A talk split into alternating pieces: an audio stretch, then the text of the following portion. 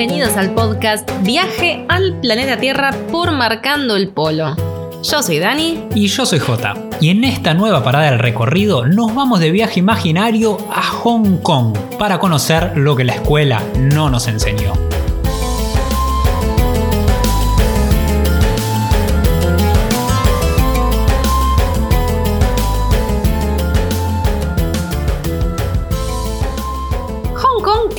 Bandera, Sí. tiene moneda, También. tiene su propio pasaporte, Sí. constitución tiene o no tiene. ¿Tiene constitución? Y tiene parlamento con partidos políticos. Ah, sí. Entonces, ¿cómo que no es un país? Acá yo no entiendo. A ver, estas cosas de hay países que parecen países pero no lo son. Y esto me recuerda a Taiwán, es como un déjà vu.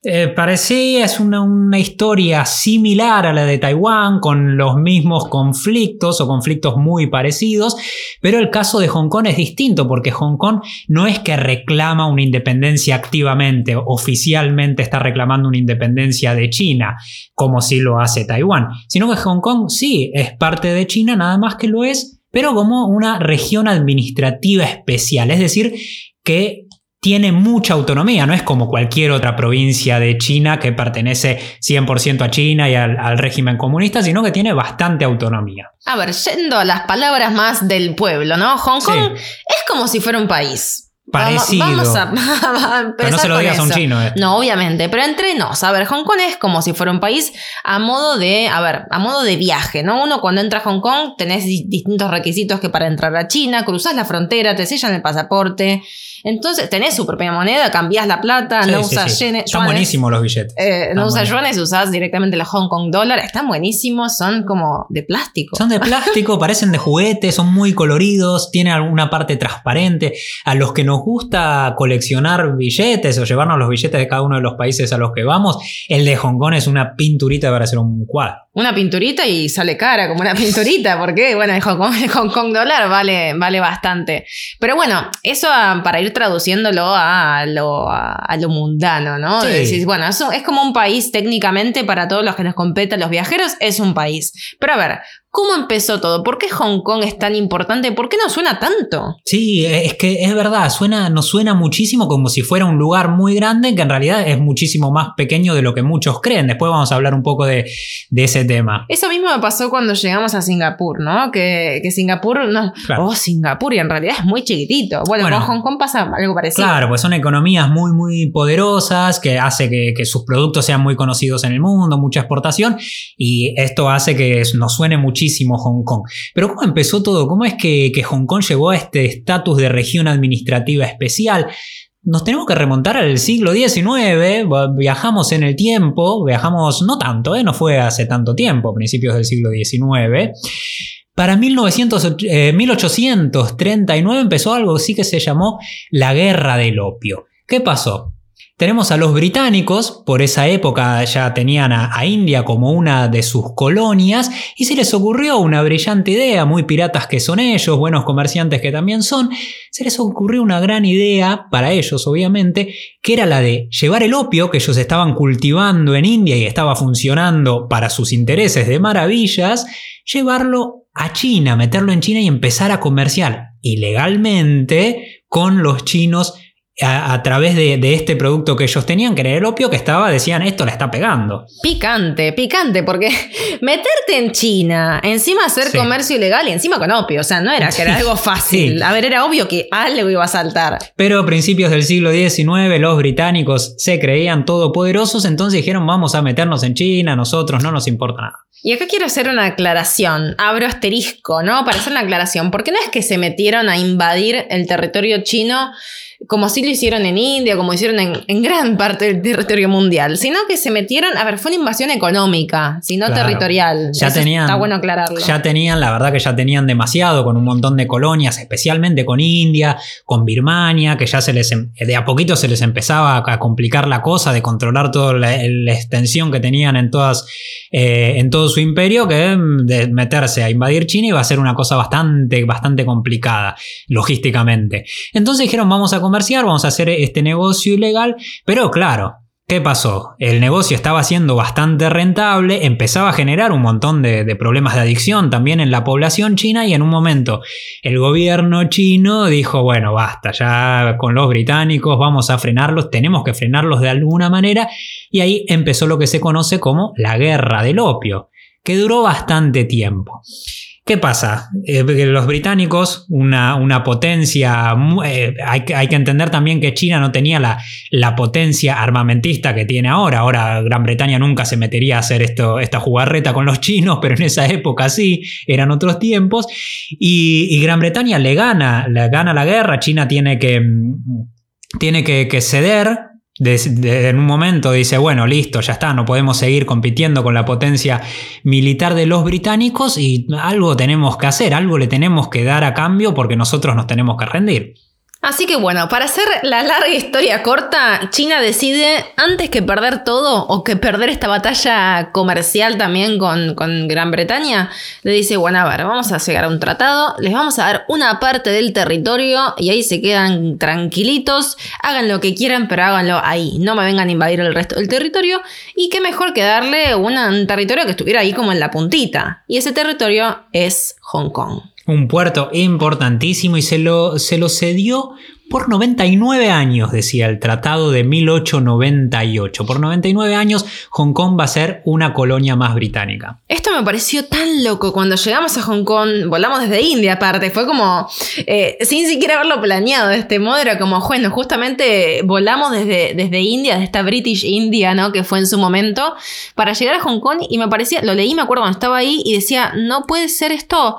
Eh, más inexplicable, ¿no? ¿Cómo puede ser que un territorio se ceda por 99 veces como un contrato, como si fuera un tiempo compartido? Bueno, te dejo esto acá, después mirá que me lo tenés que devolver, ¿eh? Y eso era lo difícil. Y en buenas condiciones, si no te tenés que hacer Claro, es como mirá que por 99 años te dejo esto y después, bueno, hablamos en 99 años como si fuera parte de algo tan lejano, ¿no? Eran 99 años. Y pasaron los 99 años. Y pasaron, parecían que no iban a pasar, pero pasaron, se cumplieron en el 97, 1997. 1997 pasaron los los 99 años de colonialismo británico, se terminó el contrato, podríamos decir. El alquiler, el de dos años. Se terminó el, alquiler de, 99 años y los británicos tuvieron que devolverle las llaves a los chinos, tuvieron que devolverle las llaves. Eh, ¿Pintaron el departamento antes de dejarlo? Y se lo dejaron con muchos avances económicos, eso no hay ninguna, no hay ninguna duda. Hong Kong en esos años, 99 años de, colonialismo británico, tuvo un avance eh, brutal económicamente hablando.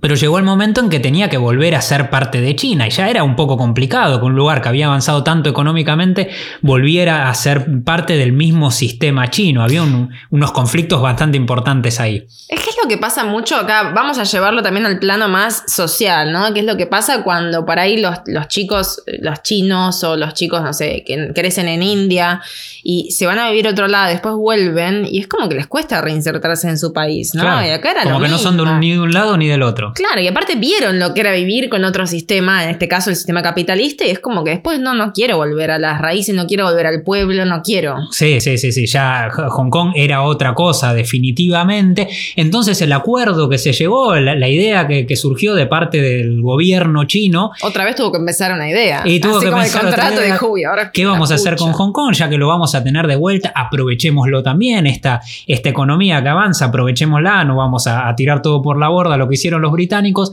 vamos a hacer algo que se va a llamar un país, dos sistemas. Que es algo que repiten muchísimo los chinos. Todo el tiempo lo dicen, esto de One Country, Two Systems. Un país, dos sistemas. Esto quiere decir que dentro de un mismo país, como es China, Hong Kong volvía a ser parte de China, puede haber dos sistemas económicos y políticos completamente divididos. China seguía manteniendo, obviamente iba a seguir manteniendo su idea comunista, socialista, y Hong Kong podía seguir tranquilamente con el capitalismo. China en eso no se iba a meter. Tampoco se iba a meter en un montón de cosas de que, están, eh, que tienen una visión distinta en, China, como por ejemplo el Internet. Uno cuando viaja a China, ¿qué pasa? Con internet. Tenés que usar un VPN. Tenés que usar un VPN, te querés... Porque bueno, es la famosa, la famosa, la, famosa muralla de fuego, ¿no? Así como está la muralla china, este monumento que todo el mundo va a ver.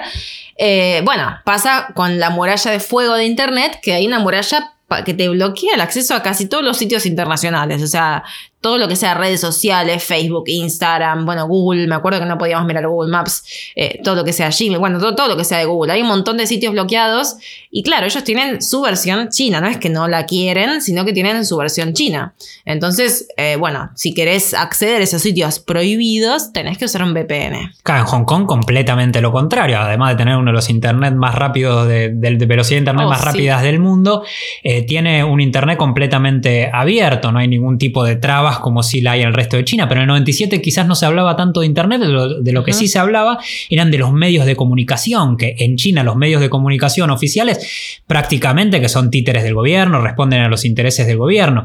En Hong Kong, al contrario, son medios de comunicación privados que pueden tener su, propia opinión. Obviamente el tema de la libertad de prensa siempre es un tema que, que hay que tomarlo con muchas pinzas, pero tienen medios de comunicación privado y algo muy importante es el sistema judicial, que eso fue lo que generó un montón de protestas, las protestas que seguimos viendo hasta ahora, después vamos a contar un poco más en detalle sobre esto, pero un sistema judicial independiente, es decir, que los acusados no tienen que ser juzgados por, los, por el sistema judicial chino, sino que Hong Kong tiene su propio sistema judicial. Entonces ves que es casi, casi, casi un país, funciona tal cual funcionaría un país independiente, pero depende de China para la defensa y para las relaciones exteriores. Sí, sí, sí. Bueno, ahí en ese caso a Hong Kong obviamente le conviene tener la defensa china, porque si imagínate que un lugar tan pequeñito tuviera, tuviera que depender de la defensa de su propio país, sería mucho más complicado. Por eso China dice, no, nosotros nos vamos a encargar de esto, ustedes quédense tranquilos, pero bueno, también trajo muchas, muchas tensiones.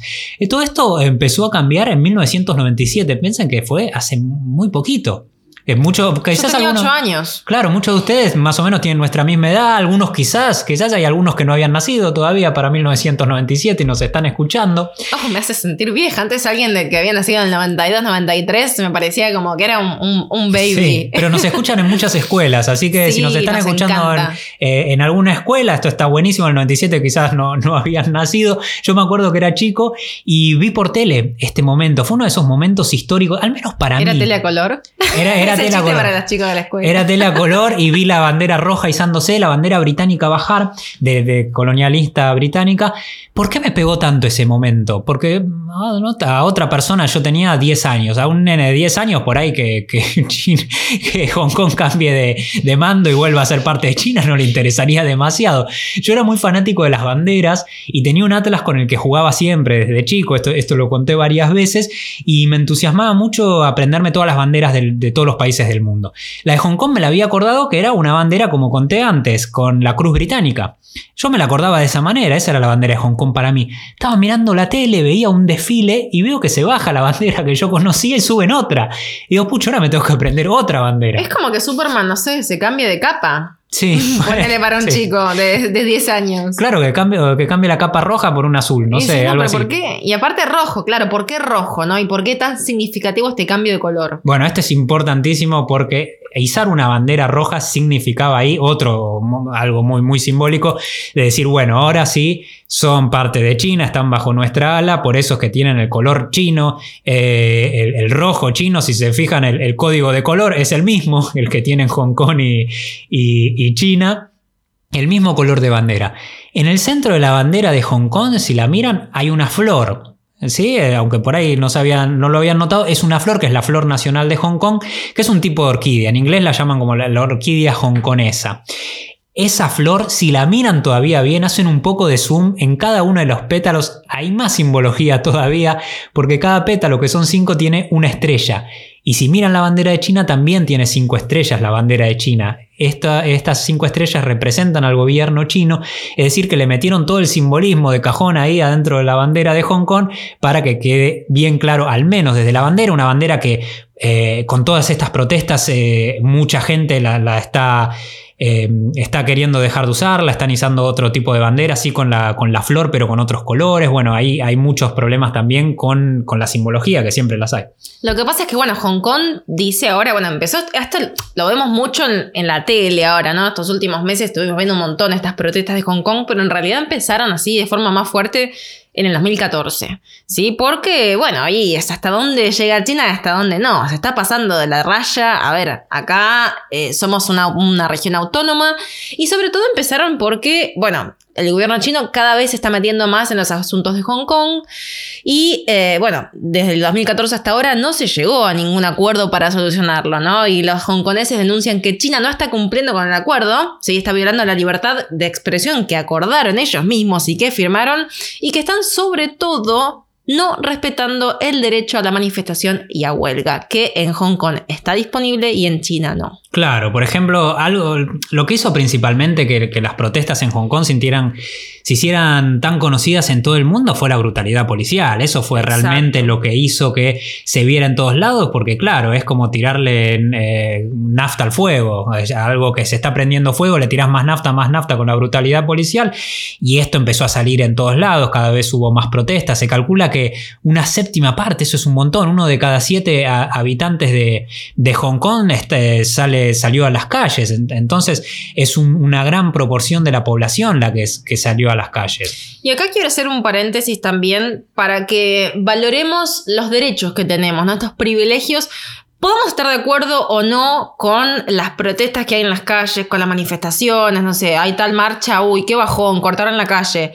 Bueno, podemos estar o no de acuerdo, pero tener el derecho a la huelga, el derecho a manifestarse, es un derecho que tenemos que estar, em, tenemos que ser conscientes del privilegio que eso significa, ¿no? Que en muchos países eso equivale a la muerte, a ir preso, a tener que exiliarse, y no estoy exagerando, ¿no? Países que hemos, en los que hemos estado, que es imposible la idea de hacer una huelga o una manifestación frente a la casa del presidente, a la, a la casa de gobierno. Sí, es justamente esto lo que los hongkoneses no quieren perder, lo que tienen muchísimo miedo de perder, porque China se empieza a meter cada vez más en, en, su, en su territorio.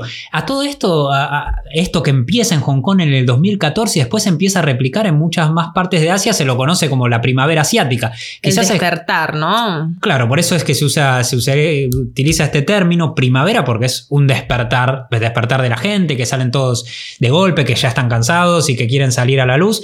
Eh, y que, bueno, por ejemplo, la, la primavera árabe también se la llamó de la misma manera, las protestas que hubo en el mundo árabe.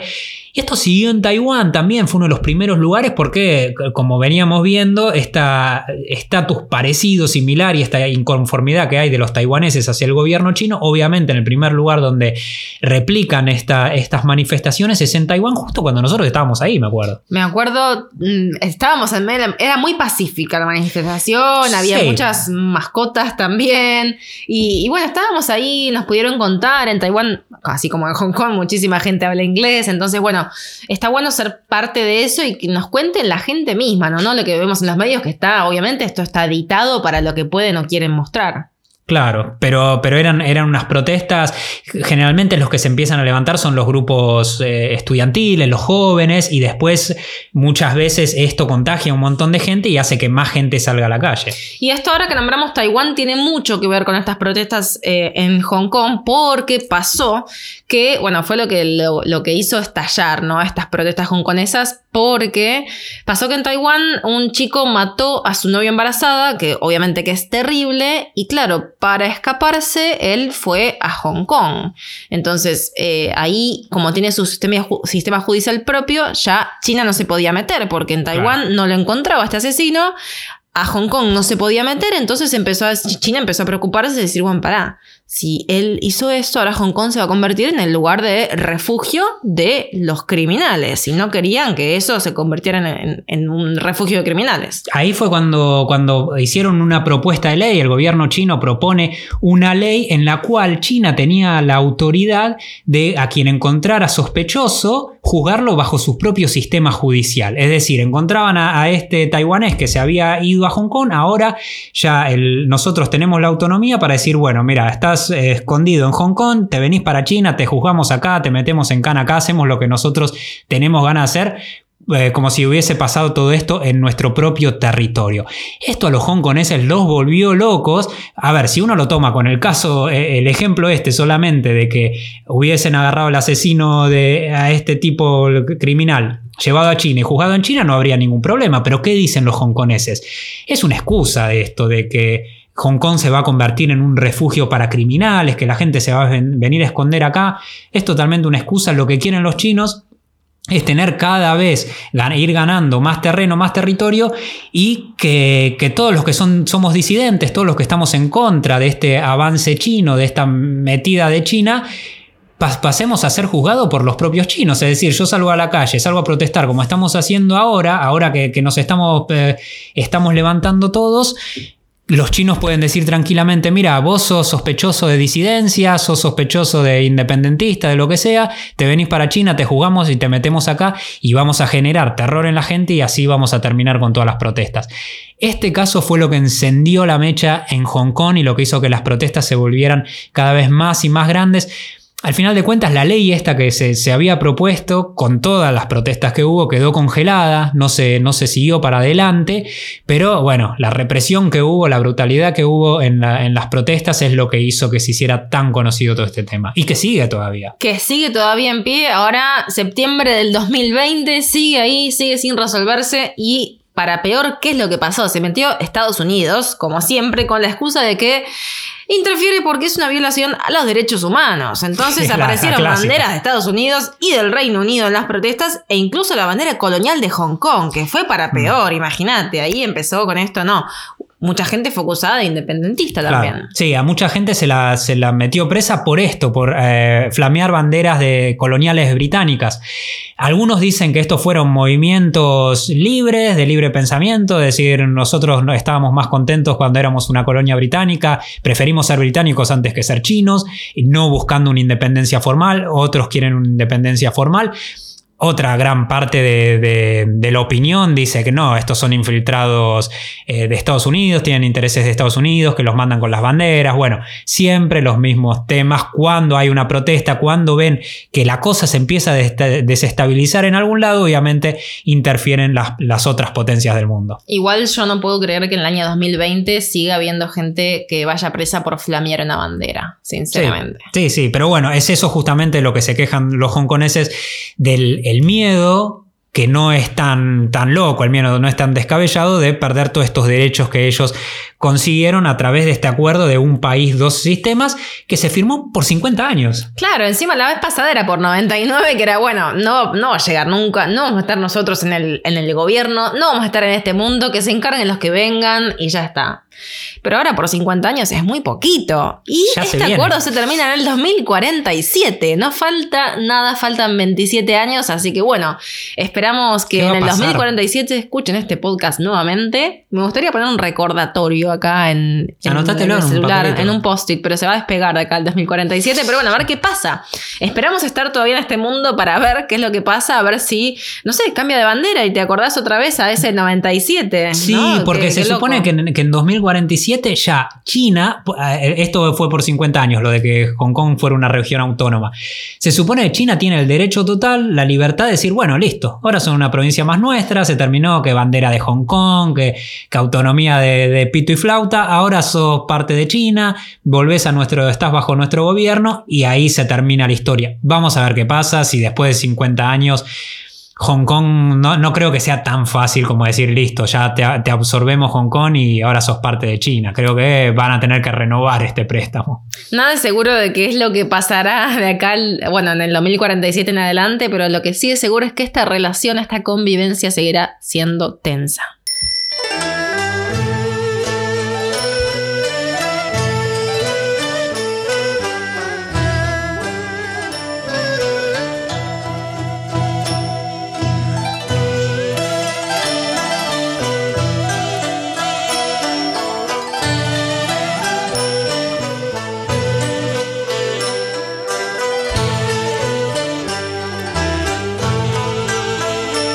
Quiero volver a esto que comentábamos antes, ¿no? De que Hong Kong no suena tanto, pero en realidad es tan, pero tan, pero tan, pero tan chiquito. Sí, tan chiquito, tan chiquito, que imagínense, a ver, los que son de Argentina, eh, o los que tienen más eh, visto, identificado el mapa argentino, y si no, bueno, hay Google Maps ahora. Y si no, lo buscan en Google Maps.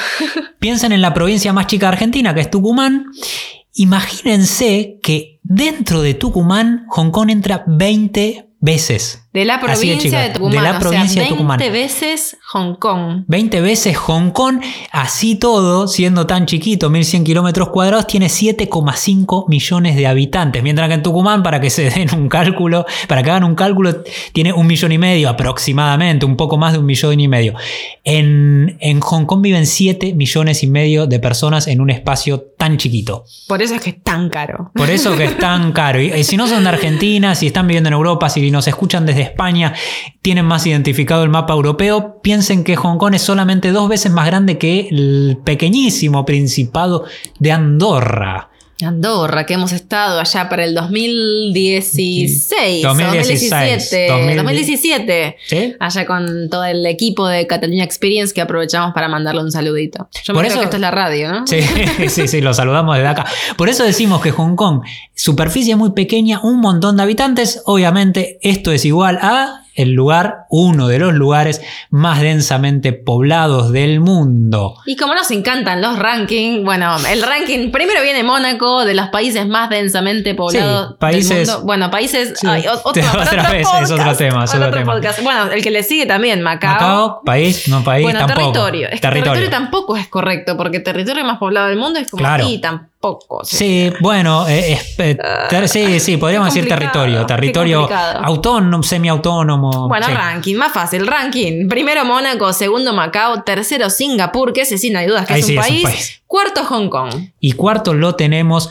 a Hong Kong. Es ¿Qué pregunta de trivia, así que recuérdenla. Cuarto lo tenemos a Hong Kong con una población de 7 millones y medio que se disparó, aumentó muchísimo con algo que quizás lo recuerdan, si hicieron la tarea, si estuvieron escuchando los otros podcasts, cuando lo contamos en Taiwán, cómo, qué, qué pasó con Taiwán, guerra civil china que termina en 1949. Toma el poder el Partido Comunista, los nacionalistas que se exilian en Taiwán.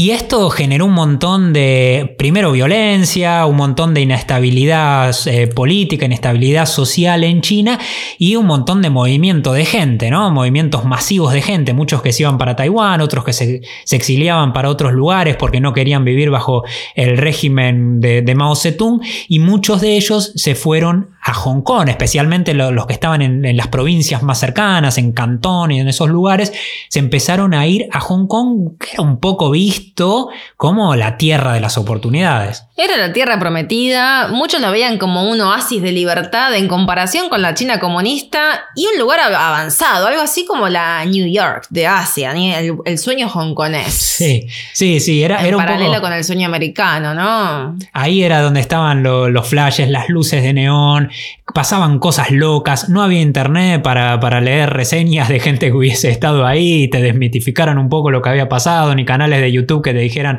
cómo es la vida de- en realidad para una persona que llega sin un mango a Hong Kong, sino que muchos decían, bueno, antes que vivir en China me voy a vivir a Hong Kong y empiezo una vida nueva ahí. Y eso tiene que ver mucho al carácter del hongkonés, ¿no? Obviamente que hay mucha gente que nació en Hong Kong, claramente, pero esto también llevó a este al modo de ser de la población, ¿no? Así más rebelde, más en busca de la, de la justicia social, ¿no? De esto, porque era la gente, que- la gente que justamente se escapaba del otro. Entonces, obviamente que no van a querer ser parte de China. Totalmente, y es una población súper multicultural porque no solamente empezaron a llegar chinos, sino que empezó a llegar gente de todos lados con el avance económico que estaba teniendo Hong Kong durante los años británicos y bueno, que después siguieron con esto de, con este régimen eh, económico especial y empezaba a llegar gente de todos lados a trabajar en lo que, como decía antes Dani, parecía un poco el sueño hongkonés. La población se empezó a disparar, se empezó a ir de las manos, un territorio muy pequeño. La economía seguía avanzando, pero claro, que se disparaba también el costo de vida. Hong Kong se empezó a transformar en uno de los lugares más, más caros del mundo, algo que sigue hasta hoy, con unos costos de, de, de alquileres y de metros cuadrados entre los más altos del mundo. Y ahí la gente, muchos, empezaban a darse cuenta, como siempre pasa, que el pasto no era tan verde del otro lado. Y esto es, algo que pasa muchísimo y a ver, pasa en, casi todos los países donde uno migra, ¿no? Que uno migra a decir, no, porque... Y acá pasa que se idolatra Europa, no, porque en Europa esto no pasa, ¿no? Porque en Australia, y Australia es el primer mundo, Nueva Zelanda. En realidad cuando estás ahí te das cuenta que tienen un montón de problemas también y que la vida no es tan ideal como imaginábamos y que sí, obviamente que hay trabajo y que se gana más que por ahí en un montón de otros países del mundo, pero claro, el costo de vida es tan alto que en realidad la diferencia no es tan hay mucha gente que va solo para hacer diferencia económica y en realidad no le va tan bien porque, bueno, el costo de vida es muy alto y es lo que hace a algunos que las luces de neón brillen solo para unos pocos y que para otros tengan que vivir en las penumbras o en las sombras que dejan estos carteles de neón. Así fue como en Hong Kong nació lo que se llamó la ciudad amurallada de Kowloon. Fue un lugar extrañísimo que se terminó convirtiendo en un, mito cuando la, derrumbaron en 1993. Se la llamaba la ciudad de la oscuridad o la ciudad colmena. Esto porque llegó a ser el lugar más densamente poblado de la historia de la humanidad, se calcula. Era obviamente ¿eh? el lugar más densamente poblado del mundo, en un espacio pequeño de solamente dos hectáreas que vivían 50.000 personas amontonadas en solamente ese espacio, que había unos 300 edificios de 14 pisos, pues no se podía construir más porque estaba al lado del aeropuerto de Hong Kong. Si no era... si no, le seguían dando para arriba con, pasillos muy muy angostos, se trataba de, aprovechar el espacio donde pudieran construir al máximo. Era, parecía cuando desmoldás una torta, viste que te quedan las paredes altas. Así estaba formado esto que era la ciudad amurallada de Kowloon, que, tenía, bueno, callejones muy angostos donde ni siquiera llegaba la luz a la parte baja. Hemos visto, miren documentales de, la ciudad amurallada de Kowloon, van a ver que, en las partes bajas no llegaba la luz para nada, la gente vivía en total penumbra, por eso con luz artificial eh, por eso se llamaba la, ciudad de la oscuridad. Por eso y por los negocios turbios, ¿no? Oscuros que se daban ahí en los pasillos, como cualquier lugar donde vive tanta gente. Y se podía recorrer toda la ciudad amurallada por, pasarelas que iban por arriba para no tener. Podías recorrerla toda de una punta a la otra, ir y venir sin tener que bajar ni siquiera tierra. Como el canopy ahí en la selva, ¿no? Exacto. bueno, una cosa así, un, canopy de la jungla de cemento. Pero ¿cómo es que, llega a ver un lugar así tan extraño eh, en, un, en un espacio tan pequeño? ¿Por qué no es que salían, que se iban expandiendo, tomando más tierras? Fue una situación rarísima, un, un limbo territorial que quedó ahí durante la época británica en este paso de, poder, paso de territorio que le hizo China al Reino Unido, dentro de, este territorio de Hong Kong había un fuerte militar chino. ¿Eh? Había un fuerte militar que era, que era chino que después quedó abandonado con el tiempo. En la cesión de Hong Kong al Reino Unido no entró en los planos este fuerte, este fuerte seguía perteneciendo al gobierno chino, entonces los británicos no se podían meter ahí. Las leyes británicas no, no tenían vigencia dentro de este pequeño espacio de dos hectáreas, sino que eran las leyes chinas. Pero los chinos dijeron, ah, ¿qué me importa a mí? Ese fuerte abandonado ahí, hacete cargo vos, ya del territorio es tuyo. Y los chinos tampoco se ocuparon. ¿Qué pasó? Se puso un comedor, un comedor comunitario ahí, y de a poco el lugar se empezó a poblar. Cuando se, se, entera, se empezó a enterar la gente de que ahí no corría la ley y el orden británica, empezó a llegar más y más gente. Claro, muchos inmigrantes que llegaban sin papeles, escapando de otros lugares, decían, bueno, ¿a dónde me puedo ir a, vivir sin que se meta la, la, policía conmigo, sin que me pidan los pasaportes, sin que me metan en cana? Andate a vivir a la ciudad murallada, obvio. Ahí hay, seguramente puedas alquilar un sucucho, porque eran realmente sucuchos, eran, era una colmena esto, y vas a poder vivir ahí apartado de la ley. ¿Y cómo y de la vida también, ¿no? Y de la vida. Tenías que vivir, eh, tenía una vida eh, que estaba, que se autosustentaba. Había un montón de negocios ilegales, fábricas ilegales, obviamente, estas fábricas que después abastecían a, otra, a otros comercios legales de Hong Kong, que se abastecían de esto porque era obviamente la mano de obra más barata que se podía conseguir. Todos funcionaban sin papeles. Cómo se manejaba con su propia ley que estaba manejada por mafias locales, eh, la prostitución, las drogas, todo eso se, practicaba muchísimo dentro de este lugar. Y algo que era muy, muy famoso y que se hizo famoso en, en, todo Hong Kong y iban desde muchas partes de China también, eran los dentistas. Rari. Sí, porque ¿qué pasaba? Muchos dentistas que llegaban desde China no podían validar su licencia, no podían tener la licencia hongkonesa, no es que no fueran profesionales, sino que no podían validar la licencia en Hong Kong y decían, bueno, me abro mi bolichito acá en la ciudad amurallada, nadie me va a venir a pedir la licencia y yo atiendo acá. Entonces, desde... A lo sumo se te pudre un diente. Claro, pero eran profesionales, eso es lo que tenía, no es que eran unos improvisados. Entonces los hongkoneses empezaron a enterar de esto y dijeron, pará, me sale cinco veces más barato que hacerme una corona eh, en otro lugar de Hong Kong, me voy a la ciudad amurallada y me lo hago ahí.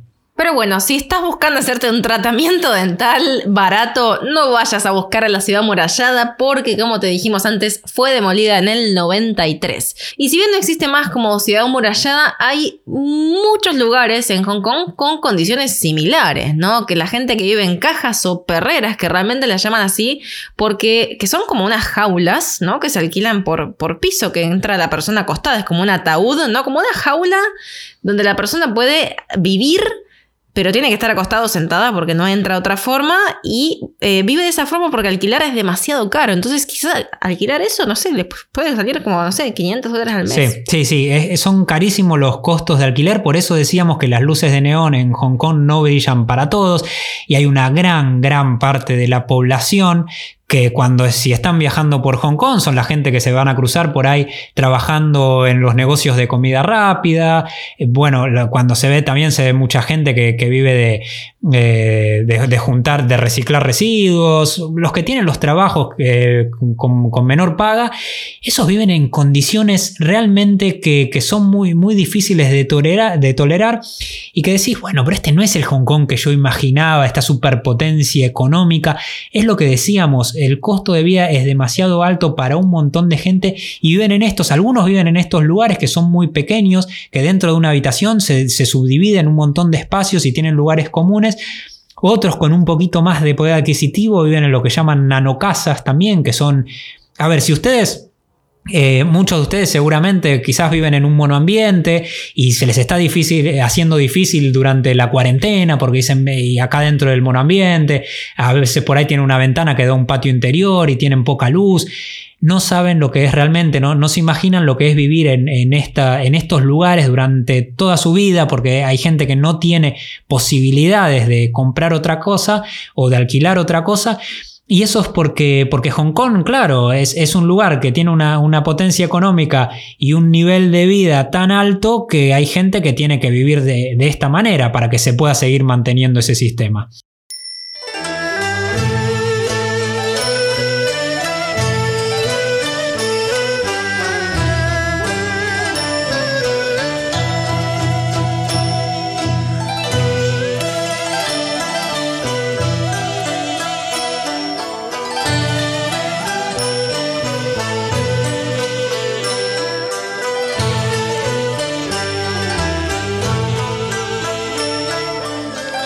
Bueno, viajar por Hong Kong también puede ser muy caro, ¿no? Yo me acuerdo, tengo, a ver, viaje del 2011, hace ya nueve años. De hecho, justo hoy Facebook me recordó de una foto en la muralla china, que bueno, no es Hong Kong, ¿no? No. no les queda duda, ¿no? Después de este podcast. Pero me acuerdo de que llegamos, volamos desde India, como les dije antes, y tengo esta imagen tan presente en el aeropuerto con el carrito y las dos mochilas buscando algunos teléfonos, porque claro, no es que había un smartphone y buscabas un alojamiento. Y teníamos un Couchsurfing que parecía que sí, pero que no, y no entendíamos bien cómo, cómo funcionaba Couchsurfing, no habíamos usado casi nunca. Entonces no sabíamos si nos invitaba a cenar o si nos invitaba a dormir. Entonces, bueno, cuestión que entendimos que nos invitaba a cenar, después no. Cuando caímos a cenar dijo, ah, pero no trajeron nada. Y era como, no. Pobre chico, me acuerdo, porque era su primera experiencia también y él tampoco sabía bien cómo funcionaba. Él suponía que si aceptaba la, solicitud era obvio que nos quedábamos a dormir, pero nunca lo había aclarado. Porque él dijo, vengan a cenar. Entonces, nada, supusimos que era cenar. Bueno, nada, los dos, los tres éramos muy principiantes. Cuestión que fue malentendido. Pobre había comprado almohadas. Había comprado almohadas. Sí. Pero bueno, habrá alojado más gente después que nosotros. Fuimos dos veces a la casa, me acuerdo. Sí. Bueno, cuestión que no teníamos dónde alojarnos y en el aeropuerto había estos, estos volantes pegados en, en los teléfonos públicos. Parece de, otra era. Parece de otra era. y decía, ¿no? Me acuerdo que decía una guest house en las Chungking y en las Mirador Mansion, que quien estuvo planeando un viaje a Hong Kong o fue a Hong Kong seguramente conozcan la Chungking Mansion, que tenía la fama que tenía la ciudad murallada casi. Era Sí, como la nueva ciudad sí. murallada. Decía, Sí. no vayas, hay cosas turbias. Sí, era así. Y no, que no era ninguna mansión, ¿eh? se llama mansion, pero no era ninguna es mansión. como un edificio, ¿no? Como, un- como uno, no, es un No, edificio. Y, y claro, la Mirador, que estaba a una cuadra de la Chungking, decía, es un poquito mejor. Y nosotros, claro, dijimos, vamos a la Mirador, vamos a la Mirador Sí. porque es un poquito mejor. Y llegamos con miedo. Yo me acuerdo que llegamos con mucho miedo porque, claro, tenías que entrar, nadie controlaba nada. La entrada era como, era como una ciudad adentro, sí, era sí. como un pasaje hacia, el- hacia otro mundo, porque nada que ver a las avenidas que teníamos cerca, que eran la parte más céntrica de Hong Kong. Y llegamos, me acuerdo que tocamos, si, no mal no recuerdo, se llamaba Lucky House. Y si no, pero bueno, todas se llaman Lucky. Sí. Y entramos y nos atiende un, un señor y nos muestra la habitación. Y dijimos, bueno, no está tan mal, porque esperábamos lo peor. Y la habitación era diminuta, o sea, estaba la cama doble, pero abrías la puerta que no terminaba de abrir porque te chocabas con el baño y nada más. O sea, no había ni un lugar para caminar. Tenías que saltar por arriba de la cama para llegar a lo que era. eh, tenía ventana, ¿no? Para lo que era. En la ventana había como un estante y ahí podíamos poner las mochilas. Entonces era o estás ahí arriba de la cama o estás en el baño. Claro, otra para, entrar al baño, eh, a, a ver, la, la parte donde terminaba la cama tocaba con la puerta del baño. no había puerta en el baño, era el hueco de, de la entrada al baño y ahí terminaba la cama. Entonces vos tenías que caminar por la cama y te metías adentro del baño. Bueno, que tampoco esto- cerraba. Esto, a ver, eh, esto parece, lo, lo vemos, lo decimos así, y muchos nos decían, pero ¿cómo se quedaron en un lugar así? Bueno, primero porque es todo carísimo en Hong Kong y una habitación de esas así diminuta salía 20 dólares. Claro, que ahora por ahí, no sé si viajan por Europa, decís, pero 20, 20 dólares es muy claro. barato. Pero claro, veniendo de India, que una habitación Tres. Salía 3 o 4 dólares, decís, gastar 20 era un montón. Era muchísimo y dijimos, uh, cómo se pone esto de Hong Kong, me dan ganas de quedarme más, pero se pone demasiado caro. Pero así vive muchísima gente en Hong y ni O- siquiera o así, los que, claro, los que, lo que contábamos antes, en, en estas cajas, en esta, lo que llaman perreras, en pe- condiciones muchísimo peores, y esto para muchos sería un lujo que nunca podrían tener acceso. Lo bueno de, esta, de estas mansion, de estas supuestas mansiones, es que estaba bien ubicada, que estaba ahí en, bien, bien céntrica. Así que si volvemos a Hong Kong, yo me re quedaría en, en Sí. las Chungking o en las Mirador Mansion. La verdad que es como, es un hito de Hong Kong incluso. son un hito y son, son uno- unos lugares eh, con mucha vida, hay muchísimo comercio, está lleno de negocios, de negocitos de indios, de pakistaníes, de Mucha chinos, comida. muchísima comida y está a metros nada más de un lugar muy icónico de Hong Kong que es la famosa Avenida de las Estrellas. Como Hollywood tiene la suya, Hong Kong tiene su Avenida de las Estrellas para los famosos hitos también, pero del mundo del cine hongkonés que seguramente conocen algunos. Bruce Lee. Number Ah, one. sí. Acá, antes de, de grabar el podcast, yo le preguntaba a Jota si la gente conocerá. Yo les decía el, el famoso video de Bruce Lee que es Sé como el agua. Sí, cuando like la, la entrevista friend. que le hacen a, a Bruce Lee, después hacen un- unos videos muy divertidos con música. Be Water, my friend. Sí, está, está, está buenísimo. Mírenlo. Googleenlo, sé como el agua, fluye, es flexible, se amolda a cualquier superficie. Si choca, cambia de posición y sigue su camino. Bruce Lee, obviamente, el personaje más conocido que haya nacido en, Hong Kong. Y después el otro gran personaje más contemporáneo que es el, el gran Jackie Chan. ¿Por qué nombramos a esto? ¿Por qué es tan importante la Avenida de las Estrellas? Porque una de las principales razones de que Hong Kong sea tan conocido en Occidente, que nosotros estemos hablando de Hong Kong y que a todos le haya sonado alguna vez este lugar en el mundo, es por su cine. Allá por la década del 70, por la década del 80, las películas de patadas voladoras, de cosas que se revoleaban para todos lados, empezaron a llegar a Occidente, empezaron a gustar. Y Hong Kong se lo empezó a ver como un lugar exótico, futurista, de, de- peleas callejeras, donde pasaban cosas raras, donde había muchas luces. Todos querían conocer Hong Kong, sonaba como el- la Asia bien exótica y bien lejana, y esto empezó a generar todo el mito de Hong Kong en, en Occidente. Se empezó a hacer muy conocido. Películas también de Hollywood, por ejemplo, muchos de ustedes quizás vieron esta famosa película de Van Damme, la que hizo a Van Damme conocido directamente, que fue el Gran Dragón Blanco. En el Gran Dragón Blanco algunas escenas, o en realidad las peleas se hacen en Hong Kong, hacen un torneo en Hong Kong, y hay una escena que está muy buena, que ahora búsquenla, que es de lo que venimos hablando antes, que Van Damme entra a la ciudad murallada de Kowloon. Se mete ahí, camina y firman adentro de la ciudad murallada de Kowloon. Pueden ver un, un poco de cómo era la vida, te muestran los pasillos súper oscuros.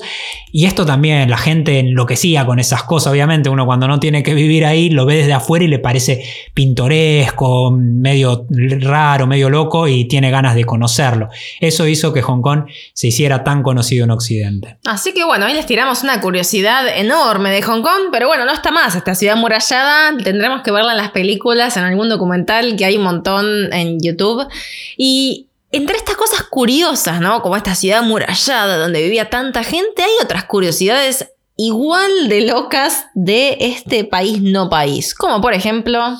¿Sabían que Hong Kong tiene la estatua de Buda de bronce sentado no de cualquier Buda, estatua de Buda de bronce sentado más grande del mundo. Pero bueno, todos, con estatuas de Buda, creo que todos quieren tener. No, pero el Buda acostado tocándose la oreja más grande del mundo, como bueno, con, para. Con el pelo pintado de rojo más grande del mundo. Todos tienen alguna. Y tiene otro récord en el que estuvimos también. Tenemos la foto, la vamos a subir, que Hong Kong tiene la escalera mecánica techada en exterior más larga del mundo. Mide 800 metros. Sí, e, esto es lo que hicimos, esto es lo que hicimos. Cuando nosotros fuimos dijimos, vamos a, no sé, nos subimos subimos en el metro cero y nos bajamos en el metro 800. No, en realidad la escalera va frenando. Es tiene, retruchi. Claro, tiene, es discontinua para que la gente en esos 800 metros se pueda bajar, porque la idea era que esta escalera pudiera transportar gente sin que tuviera que usar sus autos desde las zonas que están más altas en la colina, en los barrios que están por la, por la colina, al centro financiero de Hong Kong. Como en Bilbao, que Como en Bilbao. mecánicas que me encantó. Sí, pero las de Bilbao no son techadas. Claro. Claro, son en exterior. Pero tiene ascensor, cuenta. Tienen ascensores, son en exterior las de Bilbao, pero no son techadas. Así que en Hong Kong tienen este récord loquísimo que no sé si en realidad querían hacer eso, para mí querían hacer la escalera mecánica más larga del mundo y se fueron dando cuenta de que tenían que ir poniéndole más asteriscos a su récord. Claro, claro, dije, no, pero no, no supera. Pero bueno, como si esto fuera poco, a mí me encanta esta próxima curiosidad, es que usan agua de mar en los inodoros, ¿sí? Son demasiados como para desperdiciar agua dulce. A mí yo no puedo entender que acá usemos agua potable para tirar la cadena del inodoro. Sí. Así que un aplauso para Hong Kong. Bien, Hong Kong no le queda otra, son demasiados y no, no hay suficiente Pero en el mundo somos demasiados y no hay suficiente agua dulce para todos. está, está perfecto que usen el agua de inodoro para, para los, para el agua de inodoro no. Sí, el agua, el agua de inodoro para el mar. el agua de mar para los inodoros. Y hay otra cosa que es muy loca. ¿Alguna vez fuiste a algún cumpleaños en un McDonald's? Sí, ahora ves, eso cambió el paradigma porque yo creo que ahora los, los padres, los sadres, como se le dice a la pareja de madre y padre, ¿sabías eso? Sadres. con X. Los sadres, eh, yo no creo que sigan mandándolos a los niñes, a las niñes, a los McDonald's porque es demasiado malo. Pero sí, yo he ido a varios, no tantos porque era muy caro, me acuerdo. Yo no fui nunca. ¿No? No. Yo he ido. Obviamente, como niña. ¿Pero porque no te dejaban o porque no, te invitaban? No, no, porque nunca tuve amigos que tuve tan adinerados que hicieron eh, cumpleaños en los McDonald's. los míos tampoco eran adinerados. Pero bueno, hay gente que hasta se endeuda para hacer esos cumpleaños. Sí, bueno, yo nunca había ido y claro, como niña quería ir a que me dieran una cajita feliz, a festejar en, un McDonald's. Nunca me pasó, nunca, nunca. Pero no, ¿por qué traigo Bueno, este parece que querés que te inviten. No, no quiero, porque no. No entro a un McDonald's desde, no sé, de que... Para en China entramos para dormir. Para dormir, es verdad. para consumir de propia voluntad hace, no sé, no sé, muchísimos años. Que, que no entro, ni de adolescente me gustaban los McDonald's, de chico, bueno, como todo niño, pero hace muchísimos años. Pero ¿por qué traigo este tema de los McDonald's acá en Hong Kong? Aparte de que hay mucha gente que por no poder pagar un alquiler duerme en los McDonald's, hay otra cosa que es la contracara, que es además de fiesta de cumpleaños, podés festejar tu casamiento. Tu fiesta de casamiento en Hong Kong la podés hacer en un McDonald's. Acá sería algo como re barreta, ¿no? Festejamos en el McDonald's. Tipo, no da, no da. Pero allá está bien visto. Eso es algo que notamos mucho en Asia en general, no solamente en Hong Kong, que es como te da estatus ir al McDonald's. ¿Sabes con qué lo, podríamos comparar, creo yo? Con, por ejemplo, el Starbucks. El Starbucks en Estados Unidos es una cadena de comida rápida más, de café rápido y no se le da mucha vuelta a la cosa. Acá como llegó hace poco, como que es lo que viene de afuera, todavía es lo cool, lo Es trendy. trendy. Claro, dijimos la misma palabra. Todavía tiene ese estatus y la gente lo ve como, uh, qué cool ir a tomarse un café al Starbucks y más todavía si te compras el café y te lo llevas con el loguito de Starbucks y vas caminando por la calle con, con el café de No Starbucks. lo hagan, porfi, contamina. no, malísimo. Habla Lisa, Y es, es malísimo el café de Starbucks. Toman un café de verdad en miles de cafeterías que hay por el mundo. Para, de hecho, ahora que, me, que decís, eh, la primera vez y casi la única vez que fuimos a Starbucks fue en Taiwán. ¿A dormir? No, Ah. a tomar un café.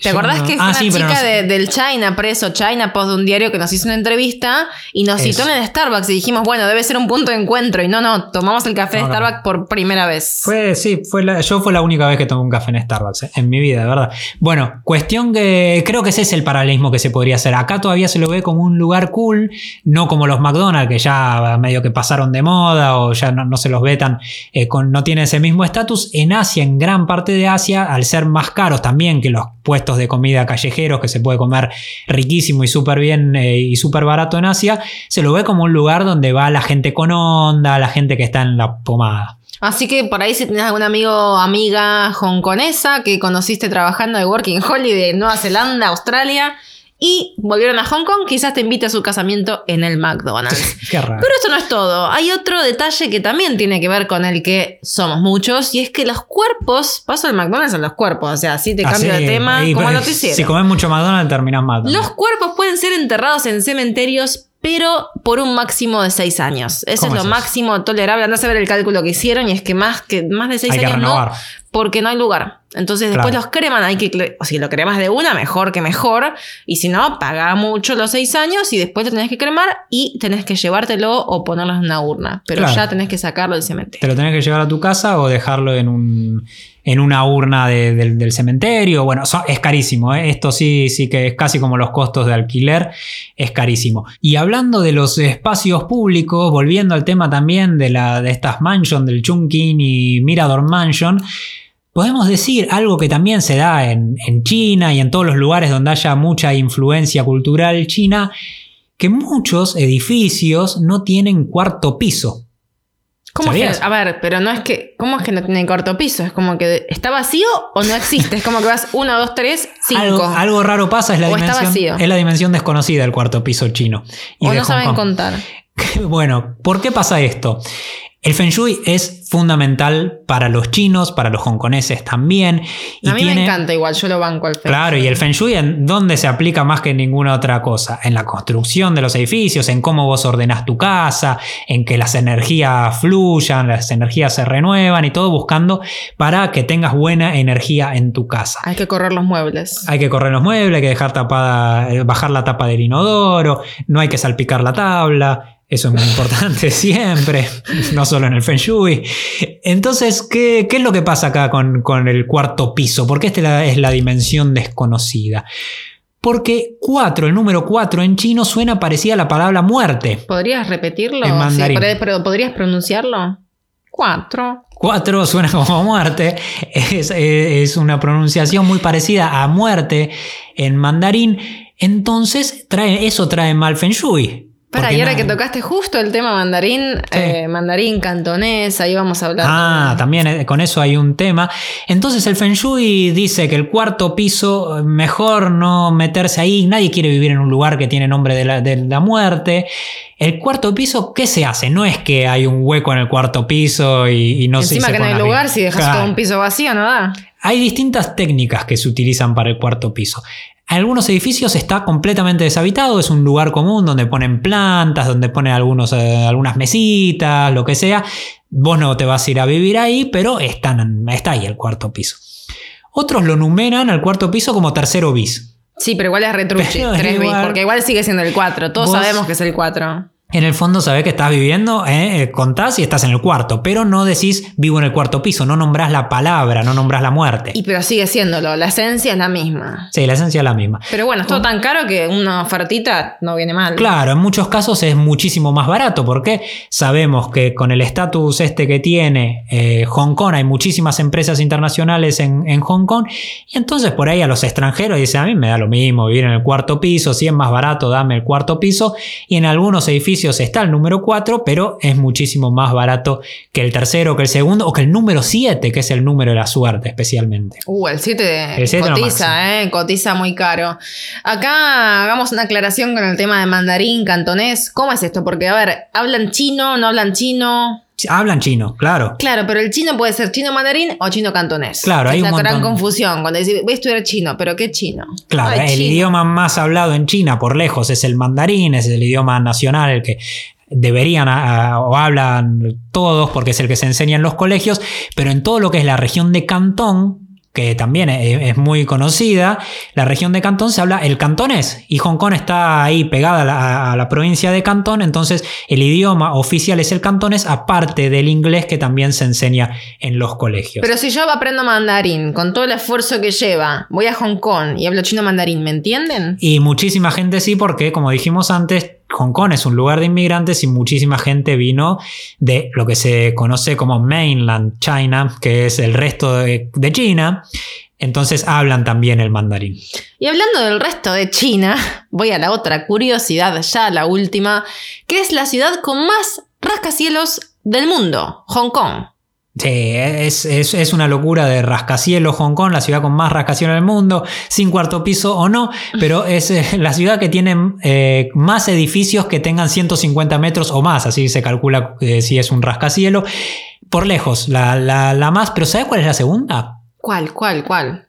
Termina Hong Kong, cruzaste la frontera de Hong Kong, la primera ciudad de China cuando cruzas la frontera de Hong Kong es Shenzhen, y esa es la segunda ciudad con más rascacielos del mundo. O sea que es casi lo mismo, entre las dos. Es prácticamente, prácticamente lo mismo y Nueva York quedó lejísimos en tercer lugar. Pero es muy loco también porque así como es la ciudad con más rascacielos del mundo, cabe destacar que solo el 25% de Hong Kong está urbanizado el 25% y ahí es cuando hay muchas protestas porque dicen no es que no hay espacio, es que no quieren que los costos de alquiler baje porque sigue siendo un gran comercio para un montón de gente. Eso es de lo que se quejan muchos hongkoneses. Así que bueno, habrá que volver a Hong Kong. Ahora me dieron muchísimas ganas de viajar a Hong Kong, pero en realidad nos pasa con, con todos los destinos que preparamos acá para traerles a este podcast, que nos dan muchísimas ganas de volver, pero a Hong Kong en particular tengo, tengo muchas ganas porque estuvimos poquito, estuvimos eh, cuatro días, creo, si mal no recuerdo, tres noches, sí cuatro días. Y tenemos cinco. Sí, cinco. Cinco. cinco. Eh, así que bueno, tenemos muchas ganas de volver y ya hace nueve años, así que habría que renovar un poco estas, Cuéntanos si no les dan ganas de ir a Hong Kong o si estuvieron en Hong Kong y qué les pareció, pero después de escuchar esto, si no le dieron ganas de ir a Hong Kong.